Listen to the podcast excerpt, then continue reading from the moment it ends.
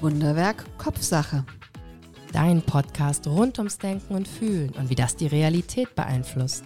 Wir nehmen dich mit auf eine Reise, auf der du erfährst, wie du mit kleinen Veränderungen dein Wahrnehmen und Handeln wandeln kannst. Ganz im Sinne von Denk dir die Welt, wie sie dir gefällt. Wunderwerk Kopfsache, der Podcast von und mit Sandra Heischer und Susanne Ruth. Freier Fall und keiner fängt mich auf. Tja, so kann sich das anfühlen, wenn ich losgelassen werde. Herzlich willkommen zur Solo-Folge zum Thema Ich und die anderen loslassen. Ich war gestern in der Yogastunde und da hat die Yogalehrerin gesagt, ja, beim Ausatmen sagt loslassen. Oh nein, sagt lösen. Das ist besser, weil es nicht so proaktiv ist und kein, es passiert. Also es löst sich etwas und nicht loslassen. Und da habe ich gedacht, wow, das ist toll. Das ist ein echt interessanter Gedanke, der mir bisher noch nicht gekommen ist. Das Lösen, sich lösen, sich lösen lassen, eigentlich fast noch besser klingt als loslassen. Wir haben Loslassen als Thema in den Aspekten, ich werde losgelassen, ich lasse los und andere lassen sich los. Und da versuche ich jetzt mal das Ganze zu sortieren, wie immer, sowohl beruflich als auch auf der privaten Ebene. Ich werde losgelassen. Tja, in einer privaten Beziehung heißt es ganz oft, ich werde verlassen. Ich werde verlassen freiwillig. Also hat der andere Mensch eine Wahl gehabt? Oder ist er zum Beispiel gestorben? Oder bin ich noch jung und an meine Eltern sozusagen gebunden und wenn die umziehen, muss ich mitziehen? Also zieht meine beste Freundin, mein bester Freund vielleicht um und wir haben gar keine Wahl, anders als loszulassen? Wenn jemand stirbt, dann gibt es ja gar keine Alternative. Der Mensch ist weg. Und ich muss nicht nur diesen Menschen loslassen und für mich beginnt der wesentlich schwierigere Part, sondern auch der Teil, der zu dieser Person gehörig war. Das hatten wir auch schon in der Talkfolge. Also zum Beispiel, als mein Vater gestorben ist, ist der Teil der Tochter gestorben, die mit ihm kommuniziert hat. Weil das geht ja nicht mehr. Wir können dieses Zusammenspiel, dieses Zwischenspiel miteinander ja nie wieder haben. Und ich werde nie wieder auf ihn reagieren können, weil er nicht mehr da ist. Und deswegen sind Anteile durch seinen Tod auch von mir verschwunden, weil sie gar nicht mehr aktiviert werden können. Schade.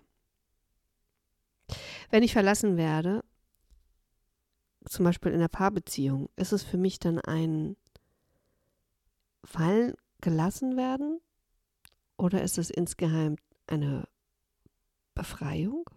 Wenn ich so ganz still über das ganze Ego-Zeug hinweg gucke, dass da jemand sich äh, erdreistet hat, mich zu verlassen, wenn ich dann hingucke und sage, hm, insgeheim fühlt sich das eigentlich gut an, dass der andere Mensch nicht mehr da ist. Und das ist legitim, das darf sein. Es darf sein, selbst wenn wir bisher noch nicht drüber nachgedacht haben. Darf es sein, dass wir trotzdem froh sind, wenn ein anderer Mensch sich was Neuem zuwendet oder sich von uns einfach nur abwendet. Das ist okay. Das ist nicht schlimm. Und es sagt nichts über mich als Mensch aus, nur weil jemand anders entscheidet, sich von mir zu trennen. Ich bin trotzdem ein guter Mensch, ein vollwertiger Mensch. Ich bin der Mensch, der ich bin. Deswegen ist, glaube ich, die Ego-Kränkung dahinter ist ganz oft sehr groß und sollte aber viel kleiner sein. Ja, auch in der Bekündigung ist es zum Beispiel so im Beruf, wenn ich fallen gelassen werde ist es vielleicht insgeheim eine Befreiung oder wenn ich aus einem Projekt nicht mehr mitmachen darf im Folgeprojekt, zeigt es nicht vielleicht, dass jemand anders erkannt hat, dass ich vielleicht überfordert war? Dass ich vielleicht andere Fähigkeiten und Ressourcen habe, die ich an einem anderen Punkt in einem Betrieb, in einem Unternehmen viel besser einsetzen könnte? Und es mir noch nicht zugestehen wollte, aus Prestigegründen oder einfach weil ich den Blick dafür gar nicht hatte oder gar keine Zeit hatte, in all dem stressigen Berufsleben mir Gedanken zu machen, dass ich vielleicht an einer anderen Stelle viel besser wirken kann und effektiver aufgehoben bin, so dass es auch mir besser geht. Also das einfach mal sacken zu lassen. Versuchen diesen ganzen Schmerz, der oft damit verbunden ist, wenn ich fallen gelassen werde, wenn ich losgelassen werde. Was für Gefühle sind da noch? Was für Möglichkeiten ergeben sich für mich daraus? Denn was dem Ganzen widerstrebt, wenn ich losgelassen werde, ist, dass der Mensch es mag, wenn er selbstbestimmt agieren kann. Und das ist das Gegenteil davon. Und da liegt der nächste, die nächste Möglichkeit, gut mit umzugehen, wenn wir es nicht schaffen, vielleicht drüber zu schauen, was sind da für Möglichkeiten, was, was ist das Gute für mich, was hat das eigentlich für einen Sinn, dass ich losgelassen werde, dann eventuell in die Gestaltung zu gehen, in die Selbstbestimmung. Was an diesen Teilen, dass ich losgelassen wurde, kann ich jetzt selbst bestimmen? Was kann ich daran gestalten? Also, kann ich zum Beispiel mein Privatleben wieder umgestalten? Kann ich, habe ich jetzt plötzlich Freiräume für Dinge, die ich so nicht hatte? Oder kann ich eine engere Beziehung vielleicht noch zu meinen Kindern aufbauen, weil wir abends nicht mehr zu viert, sondern zu dritt am Tisch sitzen oder zu zweit? Kann ich mich mehr mit meinem Privatleben, mit meinen Freunden widmen, Hobbys, Sport? Wofür wird Raum? Wofür wird, wofür wird Platz gemacht? Und im Job? Was kann sich für mich entwickeln? Wo kann ich hingehen? Was kann da sein? Ich weiß, dass ich zum Beispiel gekündigt wurde einmal und es fühlte sich so unfassbar elendig an. Und fast schon beschämt war ich, wobei mein Anteil daran eigentlich verschwindend gering war, weil es eine wirtschaftliche Kündigung war und eine echt schlechte Situation, in der ich in die Agentur zurückgekommen bin. Und trotzdem fühlte es sich für mich, gerade egotechnisch, ganz schrecklich an, irgendwo sagen zu müssen, dass ich gekündigt wurde. Und zwar auch leider auf eine nicht ganz so schöne Art von meinen Arbeitgebern. Und da stand ich da, gefeuert. Und wusste gar nicht, was bin ich, wer bin ich, wie bin ich. Mir wurden gleich Jobs zugespielt, hier bewerben Sie sich doch da und dies ist doch eine Möglichkeit. Und ich habe mir gedacht, nein, ich halte jetzt mal inne, weil ganz viel von dem Job, den ich gemacht habe, also ich war in der Presse- und Öffentlichkeitsarbeit tätig, ganz viel war eher eine Belastung für mich an manchen Stellen, als es mir vorhin Auch viel Freude, ich habe viel Spaß gehabt an meinem Beruf.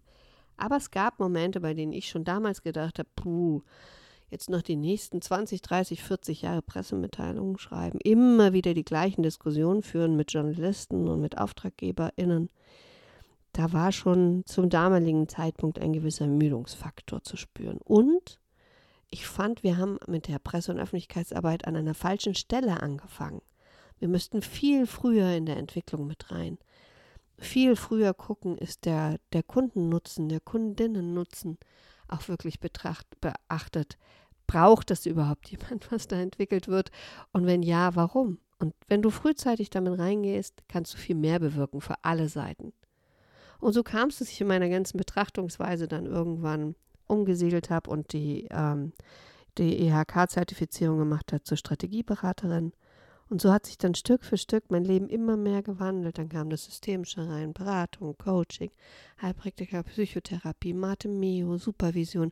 All diese Dinge kamen dann plötzlich in mein Leben, als ich mir endlich Zeit genommen habe, mal die Tür aufzumachen und genau hinzuschauen, weil ich gekündigt wurde, weil ich keine Wahl hatte und weil ich plötzlich die Zeit und die Möglichkeiten hatten, dank des Arbeitslosengeldes, mir mal einen Moment Gedanken zu machen, was will ich wirklich? Wofür habe ich jetzt Raum und Zeit?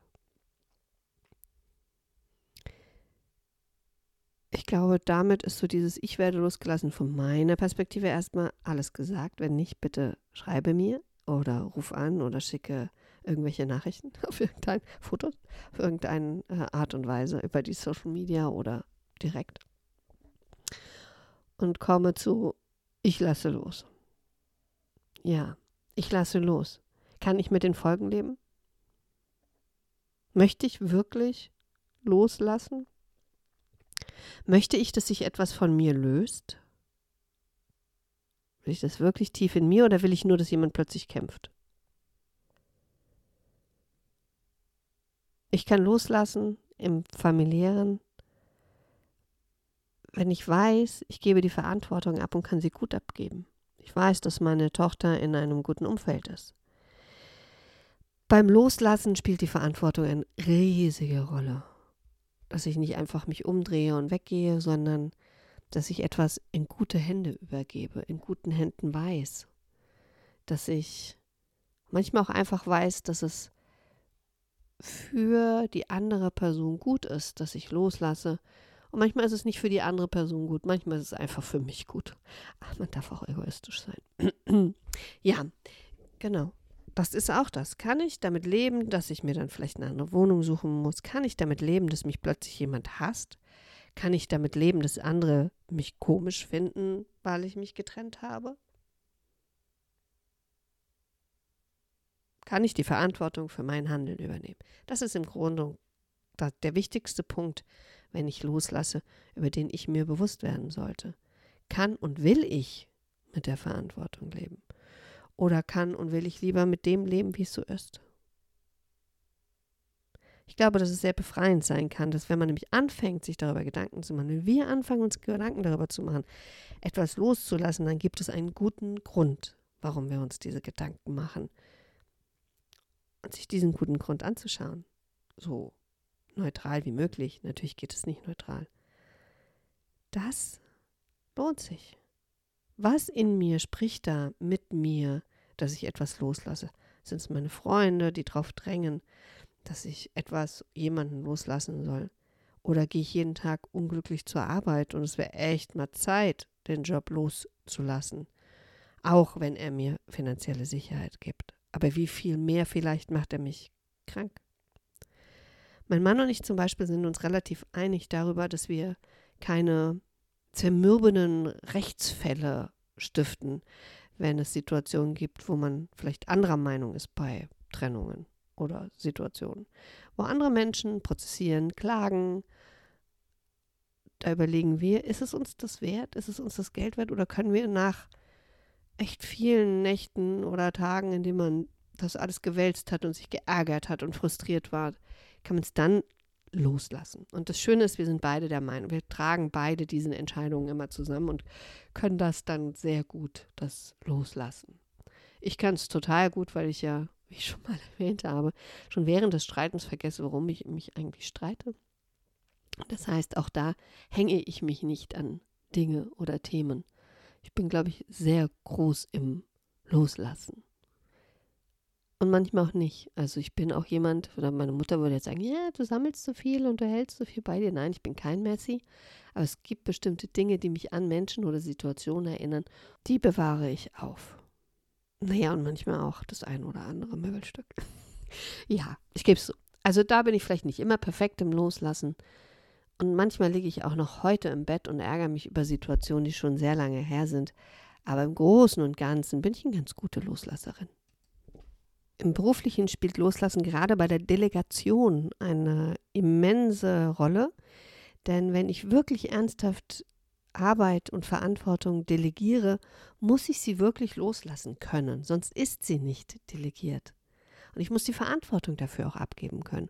Und ich muss das Vertrauen, auch da wieder, das Vertrauen haben, dass das richtig, eine richtige Entscheidung von mir war und richtig ankommt. Und dann kann Delegation eine Mitarbeitendenentwicklung sein, ein Steuerungsinstrument Instrument der Mitarbeitendenführung weil es geht nicht nur darum, dass ich unliebsame Aufgaben delegiere, sondern es geht darum, so Allah, mach mal die Ablage, sondern es geht darum, dass ich Menschen entwickle und ihnen immer mehr zutraue und je mehr sie sich entwickeln, ich ihnen mehr Verantwortung abgeben kann, ich ihnen größere, wichtigere Aufgaben delegieren kann.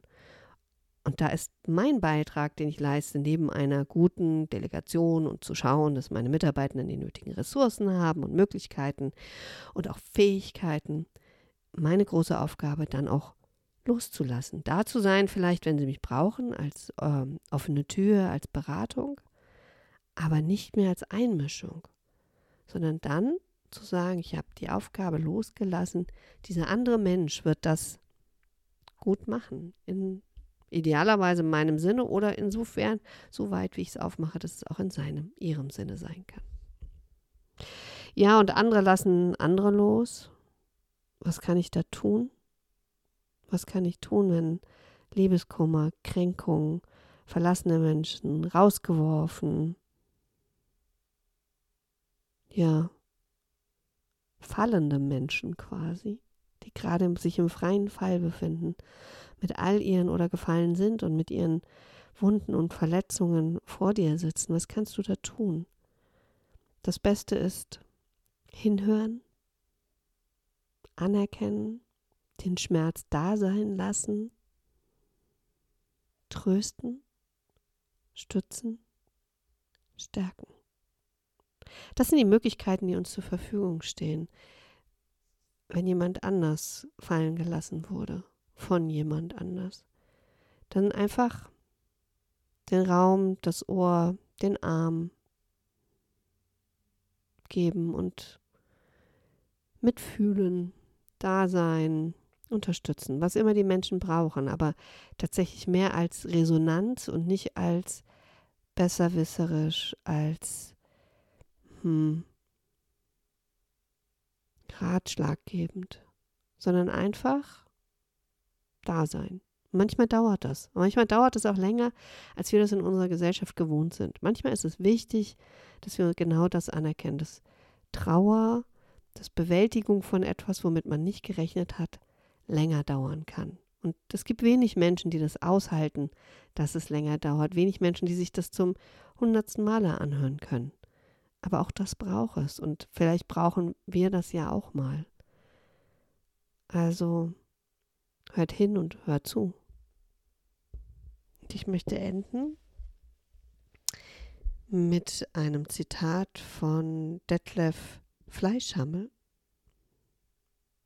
Loslassen kostet weniger Kraft als festhalten. Und dennoch ist es schwerer. Danke für dein Interesse. Wenn es dir gefallen hat, abonniere, kommentiere und like diese Folge. Und wenn du meinst, sie darf kein Geheimnis bleiben, teile sie, wo immer sie zu teilen ist. Dankeschön.